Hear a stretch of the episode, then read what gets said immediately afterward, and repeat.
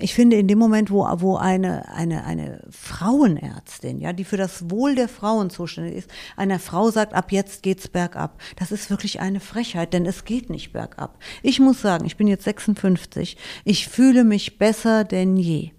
Wirklich. Ich sage immer, wenn mein äh, Bindegewebe so fest wäre wie mein Charakter, dann könnte ich mein Glück gar nicht aushalten. Und das meine ich wirklich ernst. Hallo, ihr hört 5 zu 1, den Podcast von Mit Vergnügen. Mein Name ist Stefanie Hielscher und ich beschäftige mich hier jeden Monat mit einem neuen Thema. Dazu gibt es dann fünf Episoden. In diesem Monat geht es um die Wechseljahre. Endlich kommen wir zu dem Thema, das mich schon eine ganze Weile beschäftigt. Ich bin 43 und merke erste leichte Anzeichen dafür, dass mein Körper auf Veränderungen zusteuert. Gleichzeitig bemerkte ich, dass einfach niemand darüber redet. Die Wechseljahre sind ein Tabuthema und das muss sich ändern. Deshalb geht es diesen Monat darum, laut über Frauengesundheit zu sprechen. Dazu habe ich tolle Frauen gefunden, die das auch so sehen. Und den Anfang macht heute Katja Burkhardt. Sie ist Moderatorin bei RTL und wurde eiskalt von den Wechseljahren überrascht. Um anderen Frauen die Überraschung zu ersparen, hat sie das Buch Wechseljahre keine Panik geschrieben. Ich freue mich sehr, dass sie bei 5 zu 1 zu Gast ist. Diese Staffel wird euch präsentiert von Her One. Zu Her One erzähle ich euch später noch mehr. Jetzt erstmal viel Spaß mit Katja Burkhardt. Ich bin hier heute in Köln bei Katja Burkhardt. Schön, dass ich hier sein darf und mit dir zum Thema Wechseljahre sprechen kann. Ich freue mich, dass du mich eingeladen hast. Wie war denn dein Einstieg in das Thema? Was waren deine ersten Symptome und wann hast du die mit dem Thema Wechseljahre tatsächlich in Verbindung gebracht?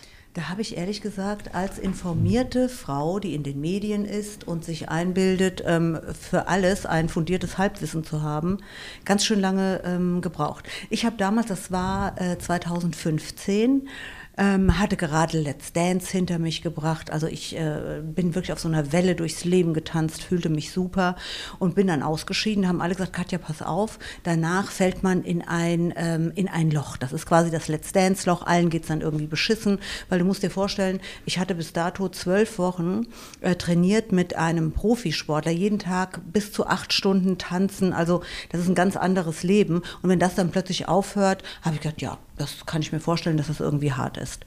Und so war es dann auch bei mir. Und ich merkte nur, ich wurde nicht irgendwie, ich fiel nicht in ein Loch, ich wurde immer aggressiver. Also, äh, und, und auch, es wechselte bei mir so zwischen aggressiv und depressiv. Mhm. Und dann habe ich gedacht, was ist los mit mir? Also eigentlich bin ich äh, jemand, der wirklich viel lacht und ich äh, bin Optimistin und ich würde sagen, das Glas ist immer halb voll und nicht halb leer. Aber ich hatte plötzlich so das, was Depressive auch beschreiben, diese Gedankenspirale, aus der du nicht mehr rauskommst und, und hatte Gedanken, wo ich wirklich dachte, oh je, jetzt hast du Depressionen oder du wirst verrückt oder was der Geier. Dazu kam dann an anderer Stelle dass ich wirklich äh, innerhalb von zwei Minuten auf 8000 war. Ich rede hier nicht von 200, sondern auf 8000. Ähm, zum Beispiel im Supermarkt an der Kasse, wenn ich gewartet habe, normalerweise gucke ich mir die Leute an und nutze die Zeit, mache irgendwie noch so eine Atemübung oder weiß ich nicht. Aber ich hätte wirklich, äh, ich, ich habe da gesagt, ich hätte alle erschlagen können. An meinen Kindern habe ich mich da auch ausgetobt. Es gab da auch eine Situation, da habe ich meine Tochter so sehr angebrüllt, dass ich heute noch was heulen könnte, wenn ich äh, drüber nachdenke. Aber da hat es bei mir immer noch nicht so richtig geklingelt. Ähm, und dann bin ich in, in, das Ganze ging so drei, drei vier Wochen, habe ich auch immer noch gedacht, na, das hat was mit Let's Dance zu tun. Und dann hatte ich meinen Schlüsselmoment in Köln-Rodenkirchen äh, an einer Ampelkreuzung. Da bin ich nämlich so, die Ampel war schon äh, quasi rot und ich bin noch so drüber über die Ampel gehuscht. Und dann musste eine Frau, die kam in so einem schweren SUV, die musste voll in die Bremsen gehen. Und dann ist sie nicht nur einfach in die Bremsen gegangen und hat mich gehen lassen, sondern die ist ausgestiegen. Und ich beschreibe das immer, wenn, wenn das so so ein Comic gewesen wäre, dann hätte man ihr so Wölkchen aus der Nase kommen lassen, mhm. weil so rasend war die und hat mich da zusammengeschissen, wirklich. Nach dem Motto, ob ich noch alle Tassen im Schrank hätte, so über die Straße und sie müsste in die Eisen gehen und wie doof ich sei und so weiter. Und ich stand da völlig verdattert und auf der anderen Straßenseite hat ein Mann das Ganze beobachtet, so in typisch Kölsch, hat er dann zu mir gesagt, ey Mädchen, mach dir nichts draus, das ist eine Furie in die Wechseljahre. und echt, ich schwöre, da ging bei mir eine Lampe an, da fiel bei mir der Groschen, wie auch immer man das bezeichnen möchte. Und da war mir klar, die Furie in den Wechseljahren, die bin ich. Okay. Was glaubst du, warum das so lange gedauert hat, dass du diese Verbindung hergekriegt hast? Weil ich nicht das typische Symptom hatte. Also mhm. das sind äh, Hitzewallungen. Da weiß ja jede Frau, glaube ich, also wenn dir plötzlich heiß wird und da äh, dir quasi das Wasser äh, vom Kopf runterläuft und äh, dir mitten im Winter irgendwie äh, der Schweiß ausbricht, ohne körperliche Anstrengung oder so, das sind die Wechseljahre, das sind die berühmt-berüchtigten Hitzewallungen. Und ähm, ich kam ja aus dieser Let's Dance-Zeit, also ich war agil, ich war lebendig, da war, äh, ich hatte auch noch meine Menstruation Meditation und, und äh, nicht mehr so regelmäßig. Aber ich bin einfach nicht drauf gekommen. Absolut bin ich nicht drauf gekommen. Warum ist das so ein Tabuthema? Ähm, weil wir Abschied nehmen müssen, wir Frauen. In dem Moment, wo wir uns ähm, eingestehen und hingucken und äh, die Diagnose dann erfahren im Blutbild, ja, ihr Blutbild ist eindeutig, das äh, ist die Menopause, dann ähm, wissen wir, wir können uns von unserer Fruchtbarkeit verabschieden. Und ich habe erst äh, gedacht, ja mein Gott, ne, was, was ist denn jetzt auch so schlimm daran? Ich will eh keine Kinder mehr. Aber den Satz zu sagen und wirklich zu wissen, ähm, das war's jetzt, ähm, das ist echt nochmal was anderes. Und das ist ein Abschied. Dann hatten die Wechseljahre früher, ähm, oder vielleicht denken das auch immer noch viele, heißt es ja Frauen in, die Wechseljahr, in den Wechseljahren, die gehören zum alten Eisen, das sind so alte Hexen, ähm, da ist irgendwie alles vorbei. Das will man sich ja alles äh, nicht geben. Und wenn ich mir so Frauen in meinem Alter angucke, wir stehen ja alle noch mitten im Leben. Ich würde sagen, ähm, wir, wir sind eine ganz neue Generation von Frauen, dass man jetzt mir sagen würde, ja, jetzt ist alles vorbei und ähm, äh, du, du wirst jetzt eine alte Frau, das würde ich, ähm, ich habe keine Angst davor, irgendwann eine alte Frau zu sein, aber noch ist es nicht so weit. Und das implizieren die Wechseljahre. Und da will keine mitmachen. Und wenn du sagst, wir verabschieden uns von ganz vielen Sachen, welche Sachen dürfen wir dann auch begrüßen? Ich finde, man darf ganz viel begrüßen. Und das habe ich aber auch erst ähm, ähm, im, im Laufe meiner Beschäftigung dann mit den Wechseljahren ähm, äh, kapiert. Ich, es gibt noch eine Geschichte. Ich habe natürlich viele Freundinnen in den Medien und dann, ähm, als ich das so festgestellt habe bei mir, aha, es sind jetzt die Wechseljahre und habe dann mit anderen Frauen gesprochen, dann haben die auch gesagt, ja Katja, das haben wir auch. Und wir reden über alles, über äh, wirklich alle Themen mit meinen Freundinnen kommen auf den Tisch, aber über das Thema haben wir nie gesprochen. Und ich habe gesagt, wieso habt ihr denn nichts gesagt? Gesagt. Und da haben die gesagt, ja, also so gern redet man nicht darüber. Und ich sage dir, wir haben über ganz andere Themen gesprochen, wo ich sagen würde, da redet man vielleicht nicht so gerne drüber. Aber Wechseljahre waren das Tabuthema. Und ähm, das ist eben etwas, wo ich dann auch gemerkt habe, da muss ich mich jetzt mit beschäftigen und ich muss ein Buch darüber schreiben. Eine Freundin von mir, eine super taffe Frau, äh, überhaupt, äh, die alles anspricht, immer die Klamotten klar auf den Tisch legt, die hat mich gewarnt und hat gesagt, wenn du darüber ein Buch schreibst, äh, das schadet deiner Sexiness. Mhm.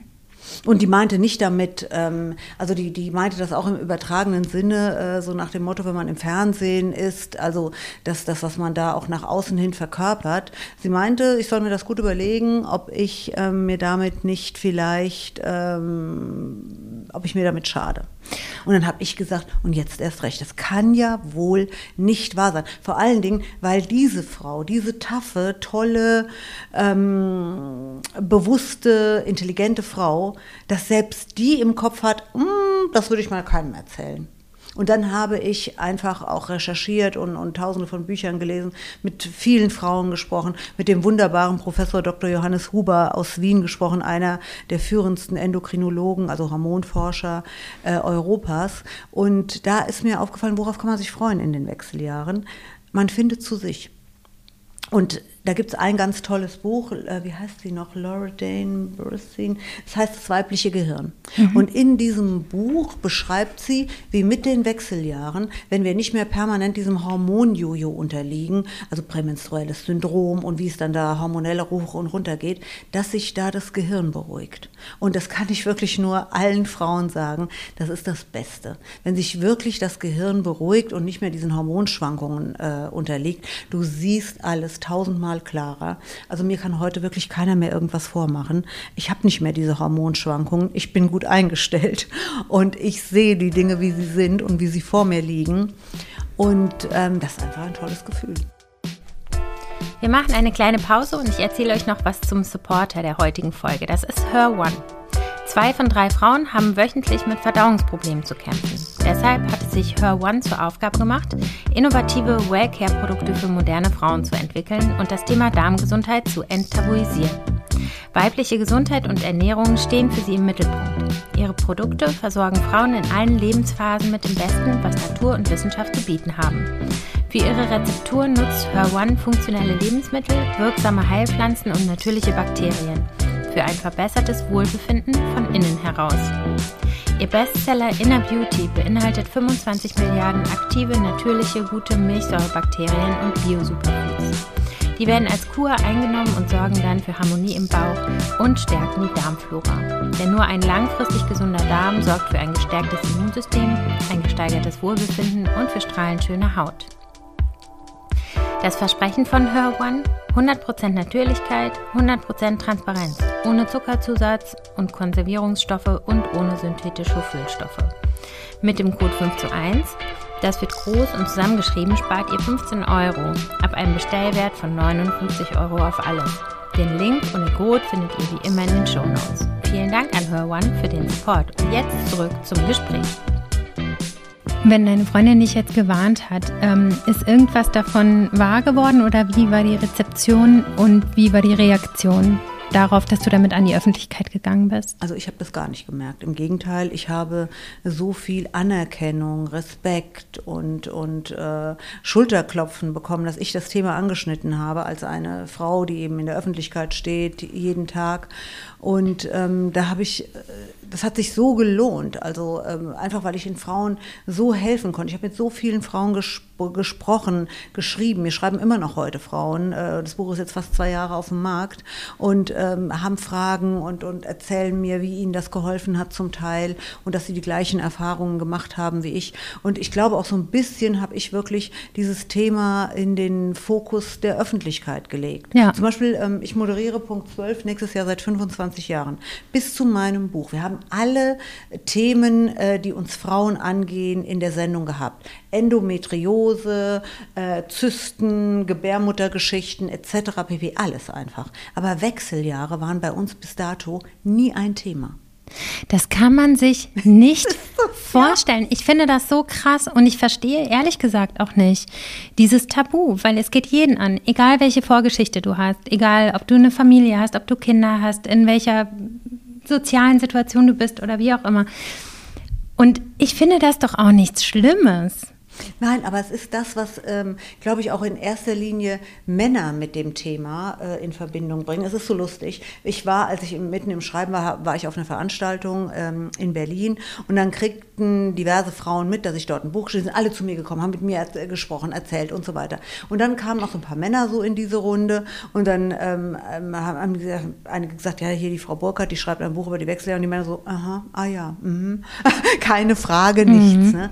Also es ist ist nicht nur so, äh, dass Frauen nichts darüber wissen, ähm, Männer wissen auch nichts über die Wechseljahre und das, was sie darüber wissen, das ist einfach so klischeemäßig und macht uns Frauen damit eigentlich so nieder. Ich kenne eine Frau, die wirklich schlimmste Wechseljahrsbeschwerden hatte, die hat darüber nie mit ihrem Mann gesprochen, weil sie nicht wollte, dass der das weiß. In einer guten Beziehung. Das gibt's doch nicht. Ja. Das ist wirklich traurig.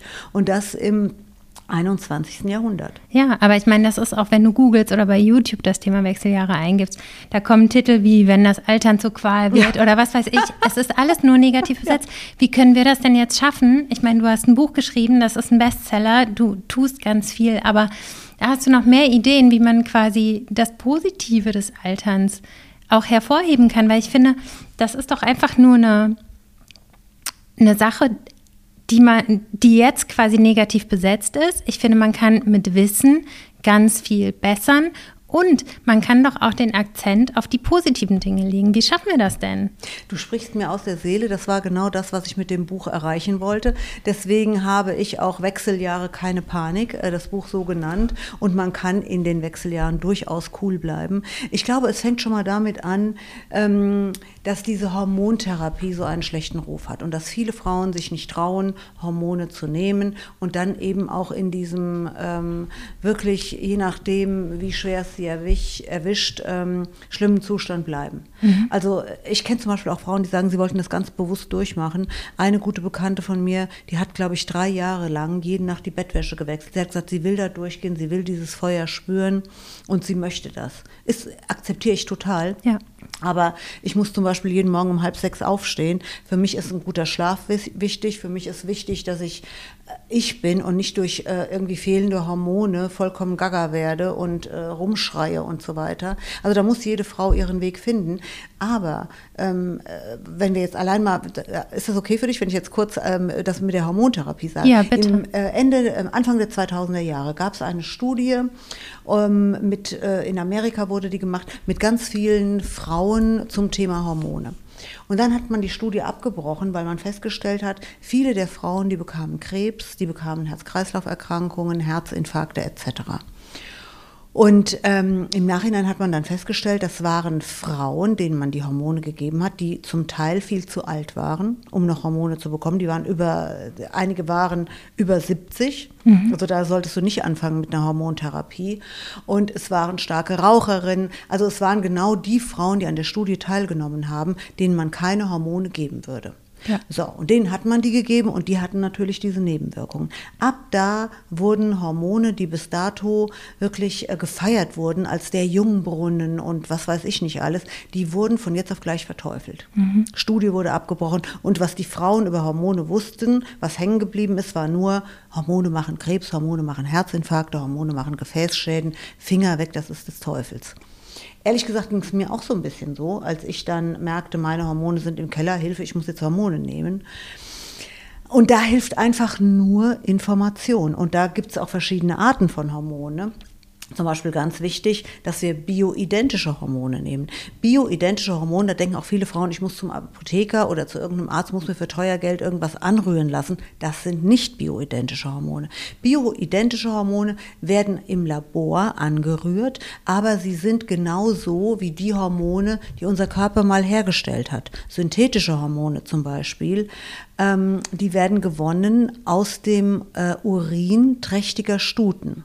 Dann kannst du dir vorstellen, da haben trächtige Stuten immer einen Katheter in der Blase. Alleine, wenn ich mir das vorstelle, aus Tierwohlgründen könnte man ja schon verrückt werden. Und was hat das mit unserem Körper zu tun? Also da hat es einen unglaublichen Wandel gegeben. Da haben wir heutzutage viel, viel bessere Mittel.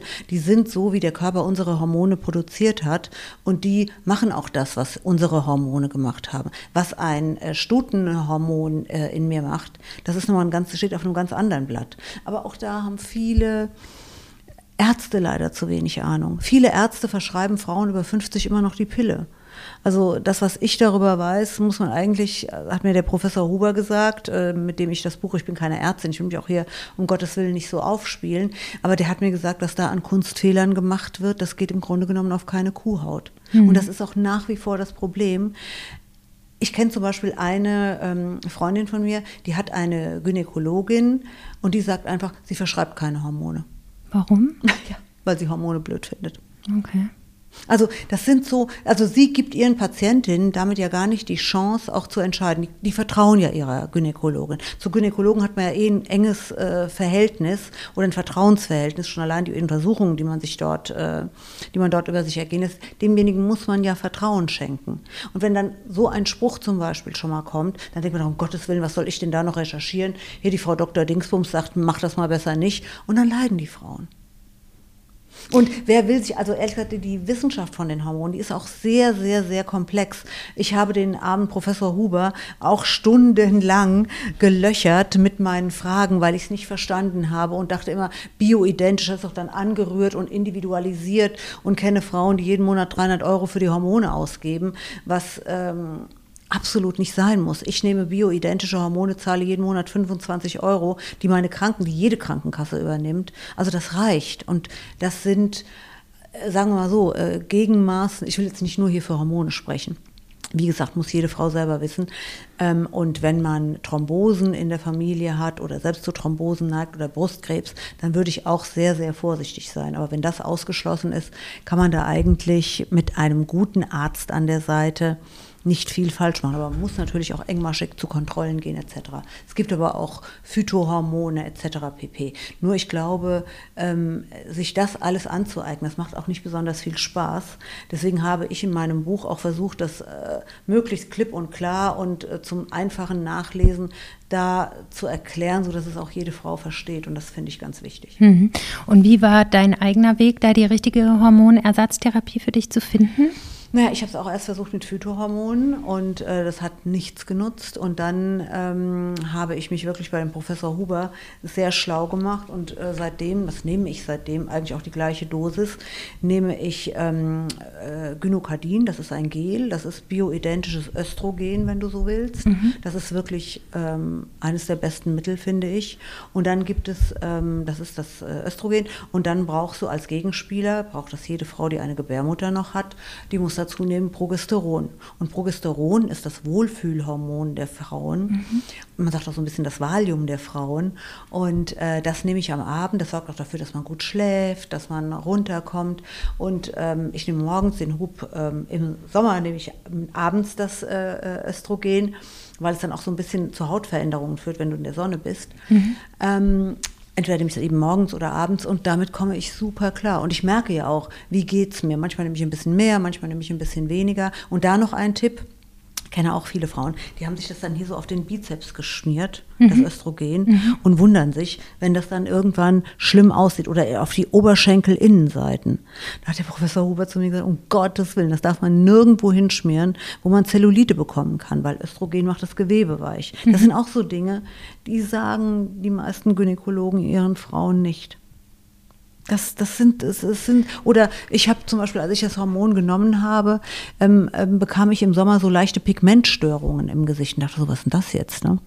Und dann hat mir auch mein Professor Huber wieder erklärt, er sagt, äh, dass das äh, Hormon äh, macht was mit dem, ähm, mit dem Melatoninspiegel und wenn man das morgens nimmt, dann ist der Melatoninspiegel am Nachmittag am höchsten und dann geht man in die Sonne, dann bekommt er das, sagt, nehmen Sie es doch einfach am Abend. Es macht keinen Unterschied, aber man bekommt eben diese Hormon, äh, äh, diese, diese Flecken, diese, diese, wie nennt man sie noch schnell? Pigmentstörungen bekommt mhm. man nicht. Und was glaubst du, warum die Ärzte das ihren Patientinnen nicht sagen? Weil sie es nicht wissen oder weil mhm. sie es nicht wollen? Ich glaube wirklich, sie wissen es nicht.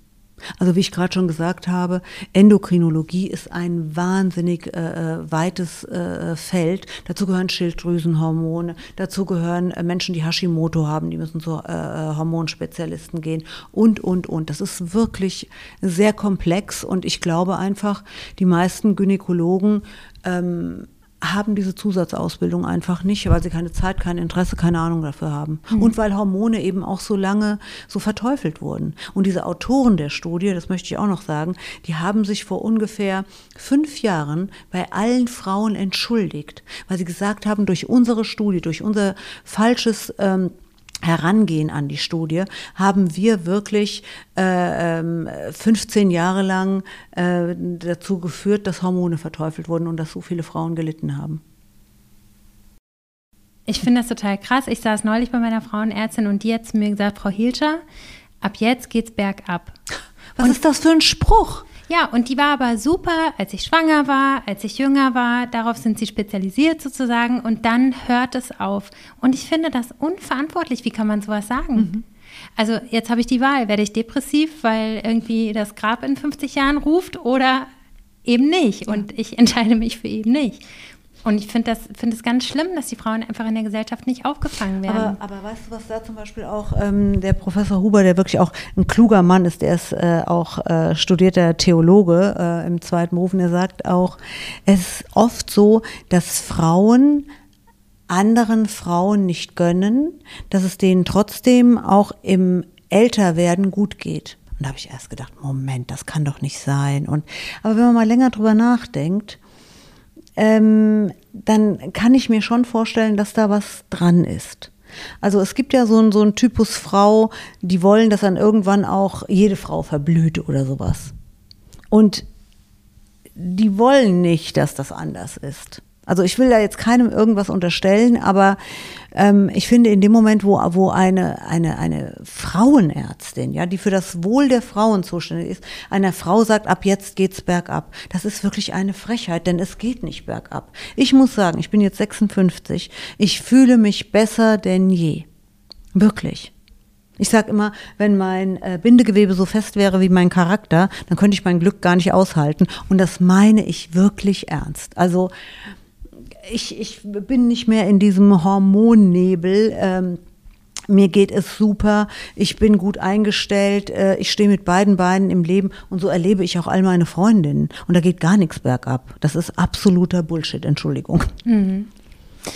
Also ich finde es interessant, dass du das sagst, weil ich finde, so Ränkespiele unter Frauen, das gehörte für mich eigentlich immer eher in die erste Lebenshälfte, ne? Wenn es noch irgendwie darum geht, ich mache jetzt Karriere und die soll nicht so, also ich war jetzt auch nie so, aber ich habe das natürlich auch beobachtet. Es gibt ja verschiedene Arten von Menschen, aber dass das dann sozusagen sich da noch fortsetzt, macht schon irgendwie Sinn, habe ich aber bisher noch nicht beobachtet. Ich habe immer gedacht, dass es auch vielleicht ein bisschen dieser männliche Blick ist, weil die Medizin natürlich auch eine Wissenschaft ist, die erstmal männlich dominiert ist und vielleicht auch nicht so der Fokus auf die Frauengesundheit gelegt wurde.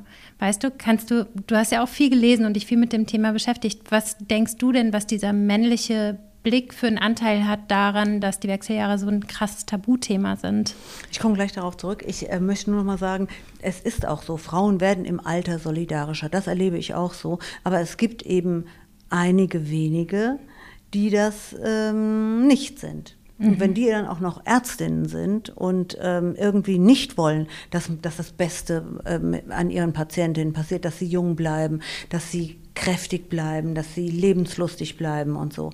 Und jetzt nochmal dieser, dieser männliche äh, Blick auf die Wechseljahre. Ich glaube, das ist der, vor dem ähm, die meisten Frauen dann Angst haben wenn sie sagen, ich bin in den Wechseljahren, um Gottes Willen, was denken Männer dann? Denken mhm. Männer dann, das ist eine alte Schachtel. Und ich glaube, dem will sich äh, kaum eine Frau aussetzen. Und ähm, ich muss sagen, ich habe nie so richtig verstanden, ähm, Frauen, die zu männlichen Gynäkologen gegangen sind. Ich fand immer, oh mein Gott, das könnte ich jetzt nicht, ne? mich da so untersuchen lassen und so. Und ähm, aber wenn ich mir jetzt zum Beispiel anschaue, der Professor Huber, der sich mit all diesen Themen so sensibel auseinandersetzt und so ähm, versucht, uns Frauen zu verstehen, ähm, der aber auch sagt zum Beispiel, ähm, als, als Gynäkologe musst du sein wie Sherlock Holmes. Du musst immer Fragen stellen. Es ist nicht bei jeder Frau äh, das Gleiche, die hat die und die Hormonstörung und dann äh, muss automatisch dies, das, jenes passieren. Und ich glaube, ich möchte es nicht über einen Kamm scheren und jetzt allen äh, männlichen Medizinern sagen, dass sie uns Frauen irgendwie klein oder, oder krank oder, oder Schwächen äh, schwach halten wollen. Also ich habe ich hab dazu, da kann ich kaum so eine, so eine richtige Aussage zu treffen.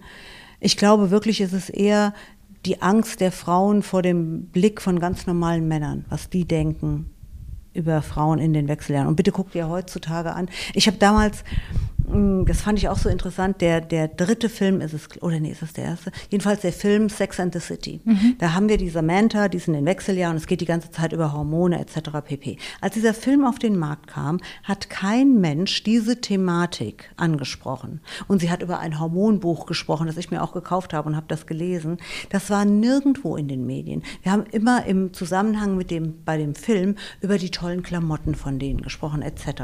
Aber dass der, dass dieser Film Sex and the City mit diesen Wahnsinnsfrauen, dass der eigentlich das Thema Hormone, Wechseljahre, Hitzewallungen hatte, das ist in den Medien nie vorgekommen. Ja, das wird dann extra übersehen, ob, obwohl jemand so ja. mutig ist, quasi. Und ich muss auch mal sagen, ich habe in der Vorbereitung habe ich natürlich auch zu dir viel gelesen und äh, auch angeschaut und du warst mit deinem Mann in einer Talkshow und ich bin mal gespannt, wie du das wahrgenommen hast. Ich meine das auch gar nicht kritisch und es braucht alles seinen Aufhänger und so weiter. Aber da warst du mit deinem Mann da und ihr habt auch über das Buch und über den Podcast gesprochen.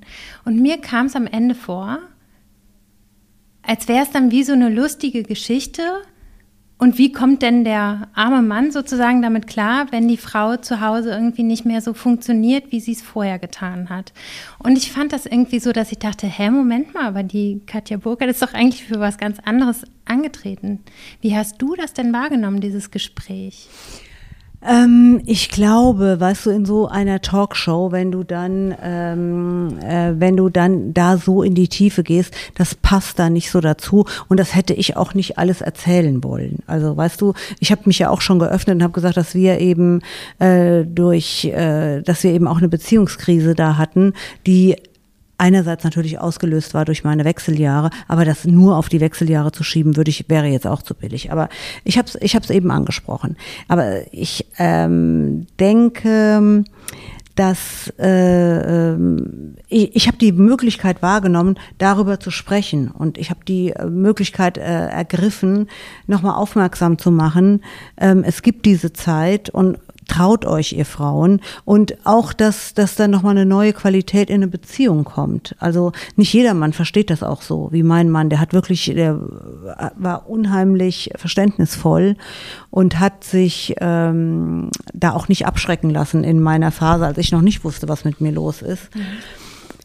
Aber ich glaube auch, ich habe zum Beispiel, ähm, jetzt habe ich demnächst eine neue Sendung bei RTL, die heißt Wie geht es dir? Und da habe ich ein Paar in meiner Sendung, sie hat auch äh, Wechseljahrsbeschwerden und ähm, bei denen wäre die Beziehung fast zerbrochen. Also der Mann hat gesagt, meine Frau, die war nicht mehr wiederzuerkennen. Die hat nur noch geweint, die hat nur noch Depressionen gehabt, die äh, war nicht mehr in der Lage, sich um den Haushalt zu kümmern. Also so eine Frau, die richtig down war. Und das passiert auch immer noch, dass, dass diese Frauen nicht mehr können, die können dann auch nicht mehr über, äh, um ihre Beziehung kämpfen. Und zum Beispiel ist auch so ein Spruch, den der Professor Huber ähm, ge gesagt hat. Er sagt, es fängt ja an mit den Wechseljahren bei vielen Frauen so ab Anfang 40, dass so langsam die Hormone sich verändern.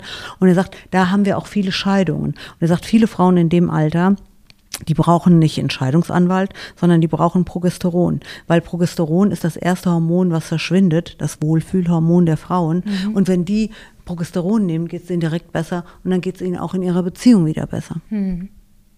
Ja, es werden ja auch so viele Antidepressiva verschrieben, Absolut. fälschlicherweise im Fälschlicherweise, Grunde, komplett, ja. Ich bin jetzt 43 und ich empfinde so ab 40 die Zeit parallel zu den Wechseljahren, äh, die bei mir, glaube ich, sich auch so langsam irgendwie mit einschleichen, finde ich, ist es so eine Zeit der inneren Arbeit. Kannst du mal sagen, welche Themen bei dir ab diesem Lebensalter so klarer geworden sind? Ja, also ähm, ich habe das Gefühl gehabt, dass ich ähm, erst seitdem richtig in der Lage bin, Grenzen zu setzen. Das ist ja von vielen Frauen das Problem, sich abzugrenzen, Nein zu sagen. Man ist ja immer für alle da, man macht dieses noch, man kümmert sich um alle. Und das hängt natürlich viel auch damit zusammen, dass unsere Kinder noch klein sind bis dato. Ich selbst habe ja auch noch, habe ja spät Kinder bekommen. Meine jüngste Tochter ist zur Welt gekommen, da war ich 42. Und ähm, in dem Moment, wo wir dann auch mal ähm, Nein sagen und radikaler werden und ähm, uns abgrenzen, das ist ja auch nicht leicht. Also man macht sich damit vielleicht auch unbeliebt, man gerät dann vielleicht noch so ein bisschen mehr in diesen Ruf, oh, die wird aber jetzt krabitzig oder so. Also Frauen verlieren so ein bisschen ihre Geschmeidigkeit oder viele Frauen verlieren das. Und das ist natürlich, ähm, einerseits kann man sich überlegen, will ich everybody's darling sein? Oder möchte ich jetzt auch sagen, das und das gefällt mir nicht und hier ist meine Grenze und da geht nichts mehr drüber. Und ich finde, da muss auch jede Frau ihren eigenen Weg gehen, ganz klar. Ich will keiner Frau irgendwas vorschreiben, aber dieses, dass unser Gehirn ruhiger wird, dass, dass wir wirklich nicht mehr diesen hormonellen Schwankungen äh, unterlegen sind. Und natürlich wird auch das Oxytocin, das Kuschelhormon, das wird auch weniger. Das haben wir Frauen ja insbesondere, wenn wir stillen, dann sind wir ja, die Welt ist voller rosa Wolken, wir weinen bei jedem Trickfilm so ungefähr, ja. Wir sind Liebe, also so ungefähr. Und äh, wenn, auch wenn das nachlässt, dann wird man auch so ein bisschen, ähm, äh, vielleicht auch ein bisschen egoistischer. Hast du irgendwelche Frauen als Vorbild, die vielleicht so 10 oder 20 Jahre älter sind als du, die dir vielleicht ein bisschen die Angst vor dem Älterwerden genommen haben? Ja, ich habe eine, eine äh, ganz tolle Freundin, die geht jetzt äh, auf die 70 zu ähm, und die ist einfach nur toll. Also die, die äh, ist für mich wirklich ein, ein, ein Vorbild. Ich kann nie glauben, wie alt sie ist. Und äh, ich denke immer, wow. Und da muss man überhaupt keine Angst haben. Und ich finde aber auf der anderen Seite, auch wenn auch eine Frau sagt, dieser ganze Jugendwahn und wie sehe ich aus und das ist mir jetzt auch völlig wurscht, kenne ich auch. Die sagen, jetzt bin ich äh, 60 äh, oder 60 plus und es ist mir jetzt wirklich egal, wie meine Figur ist oder wie grau meine Haare sind. Da gibt es ja auch viele, die sagen, jetzt habe ich einfach keine Lust mehr, Haare zu färben. Ich finde, äh, erst recht ab dem Alter hat jede Frau das Recht zu tun und zu machen, wie sie das möchte, was sie möchte und wie es für sie am passendsten ist. Ich finde ja auch so ein tolles Projekt, ähm, wo so, so, ähm, hat eine Frau, auch glaube ich in den Wechseljahren, hat eine Granny-Agentur gegründet. Mhm. Das heißt, da können ältere Frauen, die fahren dann eigentlich wie so Au-pair-Mädchen noch in die Welt hinaus und ähm, da haben wir neulich noch berichtet über eine Frau, die hat dann Australien entdeckt. Die waren ja in Australien. Also viele Frauen erfüllen sich in dem Alter auch nochmal Träume. Viele Frauen, weit in den 60, die lassen sich plötzlich scheiden, weil sie sagen, jetzt reicht's mir, ich äh, kann nicht mehr, ich will nicht mehr und jetzt ist der Zeitpunkt tatsächlich, ich gehe.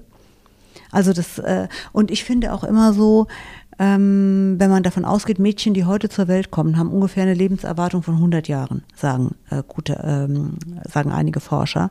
Und ähm, ich beschäftige mich auch viel mit dem Thema Better Aging, nicht Anti-Aging. Ich möchte wirklich äh, lebenserhalten, möchte gut äh, älter werden. Und da gibt es auch so viel, was wir tun können, wo wir einfach lange fit bleiben. Und wenn ich mir das vorstelle, haben wir auch durchaus, also habe ich mit, mit, äh, mit 56 noch viel Lebenszeit vor mir. Meine Mutter ist 88. Und wenn ich mir vorstelle, mein Gott, das sind noch äh, mehr als 30 Jahre, die, die vor mir liegen, warum soll denn jetzt alles zu Ende sein? Und außerdem ist es auch so, alle wollen, dass wir bis mindestens 67 arbeiten. Und das wird sich auch nochmal steigern, davon bin ich überzeugt, dass wir irgendwann an eine Grenze kommen, wo es heißt, wir müssen bis 70 arbeiten. Warum sollen wir dann äh, mit 50 äh, oder 50 plus oder kurz 50 drunter zum alten Eisen gehören? Das stimmt doch was nicht.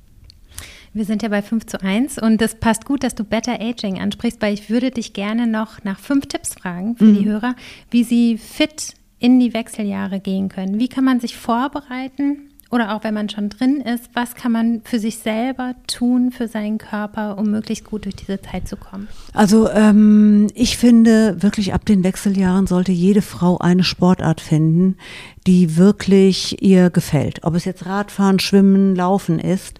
Ähm, man muss wissen, der Stoffwechsel in den Wechseljahren, der geht wirklich rapide nach unten. Unser Körper muss nicht mehr jeden Monat diese Wahnsinnsenergie für den Zyklus äh, zur Verfügung stellen. Und das sind also so ungefähr fünf, sechs, sieben, achthundert Kalorien, die wir am Tag weniger verbrauchen. Es ist uns allen klar, wenn wir weiter so essen wie vorher, nehmen wir zu. Das ist das eine. Gibt es auch Frauen, denen ist das vollkommen egal. Aber es geht natürlich auch um Osteoporose. Und Osteoporose können wir nur vorbeugen, indem wir diese Messung machen lassen. Bitte Leute, macht das. Meine Mutter hat Osteoporose und das ist furchtbar. Und ähm, da hilft auch Sport. Da muss man allerdings tatsächlich mit Gewichten arbeiten. Also ich habe zum Beispiel ähm, zwei Hanteln im Badezimmer. Ich mache jeden Morgen so ein bisschen was schon beim Zähneputzen mit der elektrischen Zahnbürste. Das ist ganz, ganz wichtig, dass wir da ähm, tatsächlich uns bewegen. Ich glaube zum Beispiel, weil ich so viel Sport mache, hatte ich nie Hitzewallungen, mhm. weil ich den quasi davongelaufen bin. Hat auch mein Arzt mal irgendwie bestätigt oder äh, gemeint, das könnte gut sein. Das war jetzt der eine Tipp. Der zweite Tipp, ähm, ich bin ein Fan von Listen. Ich gucke mir immer an, was gefällt mir an meinem Leben, was gefällt mir nicht so gut, was läuft gerade gut, was läuft nicht gerade gut. Und ich finde, wenn man sich das so mal aufschreibt und ähm, anguckt, ähm, da sieht man ja, wo man vielleicht auch noch was drehen muss, wo man äh, gucken muss, wie man irgendwie sein Leben in eine andere Richtung vielleicht äh, auch nochmal bewegen muss. Ähm, der dritte Tipp. Es heißt auch oft so, für Frauen, wenn sie älter werden, dann dürfen sie keine langen Haare mehr haben oder äh, äh, man sollte dann grau werden. Steht zu euch. Das ist eigentlich mein, mein allergrößter Tipp. Zieht euch an, wie ihr wollt und macht, was ihr wollt und, und steht endlich zu dem, zu der Frau, die ihr sein wollt. Manchmal muss man da auch noch suchen, manchmal liegt man vielleicht auch falsch, aber es ist eine neue Zeit und ähm, ich finde, da kann man auch noch mal sich selbst ganz neu angucken und vielleicht auch noch mal neu erfinden, indem ich plötzlich meinen Style wechsle oder eine verrückte Haarfarbe nehme oder wie auch immer. Das waren jetzt drei Tipps. Ne? Mhm. Und dann würde ich wirklich dazu raten, wenn man Hormone nimmt, die nie dahin zu schmieren, wo man Zellulite kriegen kann, denn die mhm. kriegt man dann auch meistens, mhm. weil eben Östrogen das Bindegewebe ähm, ähm, äh, weich macht. Und der fünfte Tipp ja, man, ich finde, man soll sich nicht hängen lassen. Also auch wenn man irgendwie das Gefühl hat, man ist niedergeschlagen, pflegt eure Freundschaften, macht was, ähm, kommt raus und, und ähm,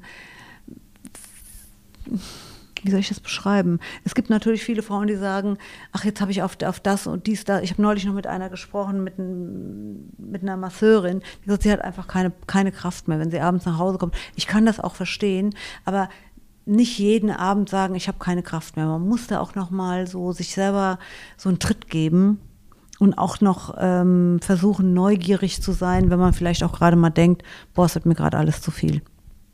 Katja, ich danke dir recht herzlich, dass du dir die Zeit genommen hast für das Gespräch und auch dafür, dass du ähm, als Pionierin das Thema irgendwie nach vorne bringst. Da bin ich dir sehr dankbar, weil ich finde, es muss sich sehr viel tun und ich freue mich sehr, dass du da an der Front bist.